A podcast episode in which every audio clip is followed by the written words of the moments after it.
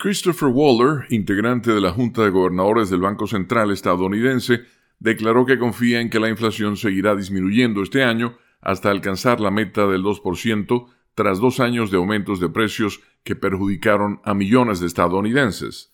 Según la agencia AP, Waller señaló que la inflación está disminuyendo aun cuando el crecimiento y las contrataciones siguen sólidas, una situación que calificó como casi lo mejor que puede haber pasado. Los comentarios de Waller siguen a los de otros funcionarios de la Reserva Federal, según los cuales la institución está encaminada a empezar a reducir su tasa de interés a corto plazo este año.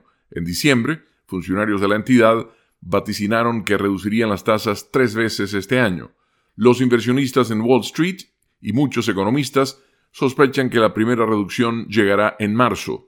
La inflación al consumidor, según la medida preferida por la Fed, aumentó a 7% a mediados de 2022 comparado con un año antes. El Banco Central respondió elevando las tasas de interés 11 veces desde marzo de 2022 a su mayor nivel en 22 años. La inflación anualizada bajó a 2.6% en noviembre, según la medida del Banco Central. Christopher Waller sugiere que la economía ha seguido creciendo a un paso mesurado, con un desempleo de 3.7%, apenas por encima de su mínimo de medio siglo, mientras que la inflación va cediendo. Ahora bien, ¿va eso a perdurar? preguntó. Al final, me siento confiado de que la economía puede continuar por su actual trayectoria.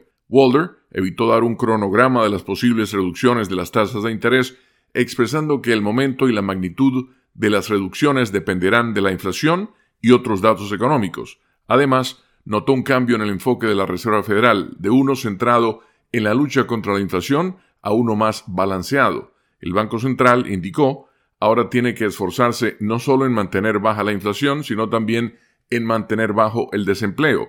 Ese cambio sugiere que la entidad podría reducir las tasas rápidamente si la economía o las contrataciones disminuyen en los próximos meses. En la actualidad, considero que los riesgos a nuestras metas de empleo e inflación están estrechamente balanceados, concluyó diciendo Christopher Waller, integrante de la Junta de Gobernadores de la Reserva Federal. Con la nota económica desde Washington, Leonardo Bonet, Voz de América.